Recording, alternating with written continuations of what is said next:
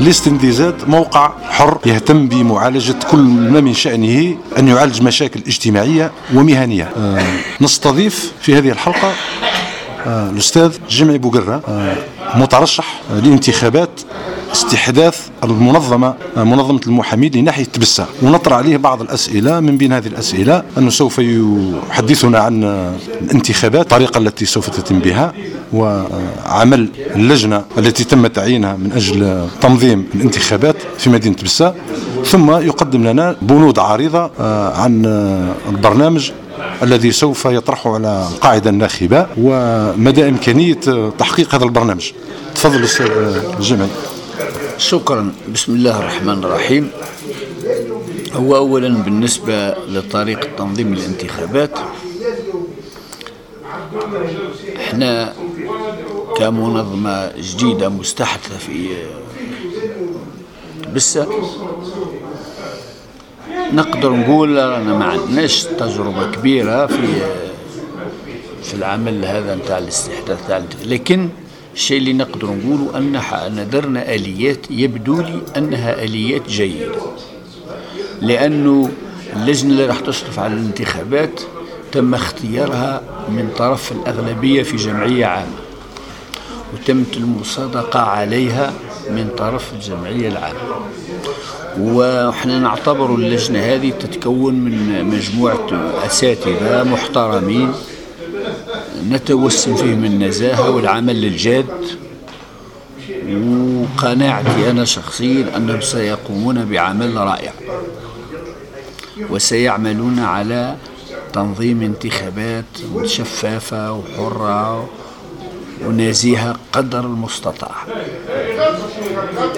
بالنسبة للترشيحات هي هي الترشيحات مفتوحة لكل المحامين اللي تتوفر فيهم الشروط القانونية. باش يتنافسوا على 15 مقعد. والقائمة الإسمية راهي قائمة إسمية آه، النجاح راح يكون الفائز حسب ال 15 الفائزين الأولى هم اللي راح يكونوا يشكلوا مجلس النقابي بالنسبة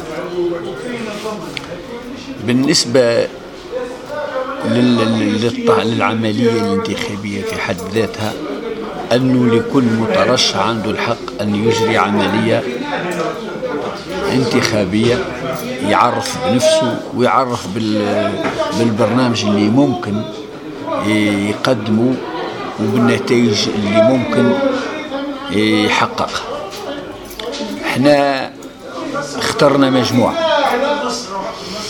اخترنا مجموعة اللي نشوف فيها أنها مجموعة منسجمة وأنها مجموعة عندها أفكار متقاربة جدا وأن هدفهم هو العمل على إصلاح مهنة المحاماة وفي نفس الوقت احترام الأغلبية في التمثيل. وعليه إحنا نحاول قدر الإمكان أن المجموعة هذه تحقق طموحات المحامين بصفة عامة. وتعمل على تنظيم المهنة وحمايتها وترقيتها وتقويتها من أجل خدمة الصالح العام. إحنا الشيء اللي نلاحظوا فيه بالنسبة للمجموعة هذه اللي راني نقول منسجمة مع بعضها. هي من أهم أهدافها هو تقوية الدفاع تعزيز لحمة الدفاع القضاء على المشاحنات والاختلافات اللي ما عندهاش معنى واللي راه يتصور من من من منطلق عدم احترام أخلاقية المهنة وعدم احترام الزمالة لأنه إحنا المنطلق نتاعنا اللي رانا نحاول نجسدوه هو أن مهنة المحاماة أسرة.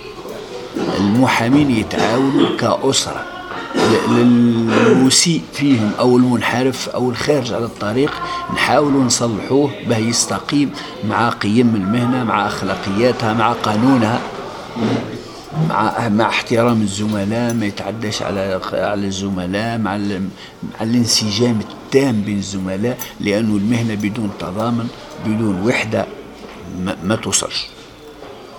النقطة النقطة الثانية اللي أيضا نحبوها كخط عريض هو أنه لابد من تنظيم علاقة الدفاع بالمحيط سواء بالقضاء بالعدالة اللي يتعاملوا معها يوميا بحيث لابد التعامل يكون طبقا للقانون ويكون أيضا بالاحترام المتبادل. المحامي مطلوب منه يحترم القاضي والقاضي مطلوب منه أيضا يحترم المحامي يزم المشاكل وأيضا أنه إحنا نعمل بكل مجهود على ترسيخ فكرة تسهيل مهمة المحامي أثناء العمل نتاعو. ما هو ما يلزمش يلقى عراقيل في في أداء مهمته سواء أمام الضبطية أمام كتاب الضبط كتابة الضبط يعني أمام كتاب المحكمة أو أمام القاضي أو أمام أي جهة لها علاقة بالعمل نتاعو. لابد أنه يسهلوا له المهمة نتاعو باش يقوم بها كما يجب. النقاط الأخرى هو أنه في في الجانب للعلاقة المحامين أيضا بال بجهات أخرى كما الضرائب كما ما يسمى الكاسنوس. أنه إحنا لابد من خلق نظام اللي يؤدي إلى فرض ضريبة على المنبع. كذلك لابد من خلق صندوق تقاعد مستقل على هالهيئات خاص بالمحامي على غرار الدول الأخرى. جيراننا على أبسط التحديث أن المحامي عندهم المحامين عندهم صندوق خاص للتقاعد وكي يبلغ المحامي سن معين ويتقاعد يحصل على آه، منحة تقاعد محترمة تحميه وتحفظه في كبر في في في كبر سنه وفي نفس الوقت الصندوق هذا تساهم فيه الدولة بنسبة لأنه المحامي راهو يقوم بدور يخدم الصالح العام ويساهم فيه المحامي نفسه وتساهم فيه النقابة منظمة المحامين أيضا. المساهمات هذه كل في النهاية نظم له تقاعد محترم.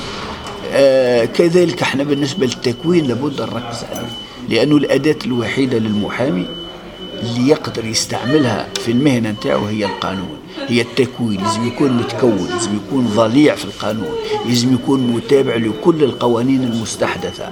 وعلى هذا التكوين راح نركزوا عليه تركيز جيد لأنه كذلك أيضا إحنا نحاولوا نديروا آه أسلوب معين اللي يسمح بالمحامي يتأقلم مع وسائل التواصل الحديثة الإنترنت وغيرها. نحاول ربما نحاول إذا قدرنا نستحدث مكتبة يقدر المحامي يطلع عليها. نستحدث آه سكرتاريا يقدر المحامي يرجع لها. بيكون بعيد على المكتب نتاعو يدير عريضة يدير كذا. لازم نخلق جو نتاع تكوين نتاع ثقافة وكذلك أننا نعمل كل ما في وسعنا أن المحامي بدلا من أن يظل في, في التواصل الاجتماعي إيه، يمس في زملائه ولا في ألفاظ نبية ولا في كذا وكذا. بدل هذا يهتم بالتكوين يهتم بالمحاضرات يهتم بالقانون. يعني يلزم يلزم نخليه الجو نتاع المحامي جو تثقيفي جو معرفي.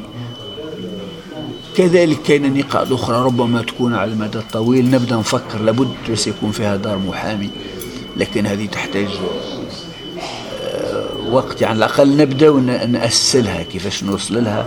آه، كذلك تنظيم نحاول نرسخ التقاليد نتاع المهنة في ذهنية المحامي في ثقافته في سلوكه بدءا بالهندام وانتهاء. لابد المحامي يكون محترم لدى الرأي العام لازم نسترجع ثقة المجتمع في الدفاع المج...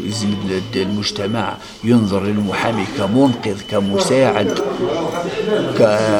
كمدافع حقيقي شرس في الحق وعلى هذا يلزم في النهاية نحاول نجعل المهنة أنها مهنة الدفع عن الحريات تحمي القانون تجسد دولة القانون تكون مشعل يقود المجتمع لدولة يحكمها القانون وشكرا.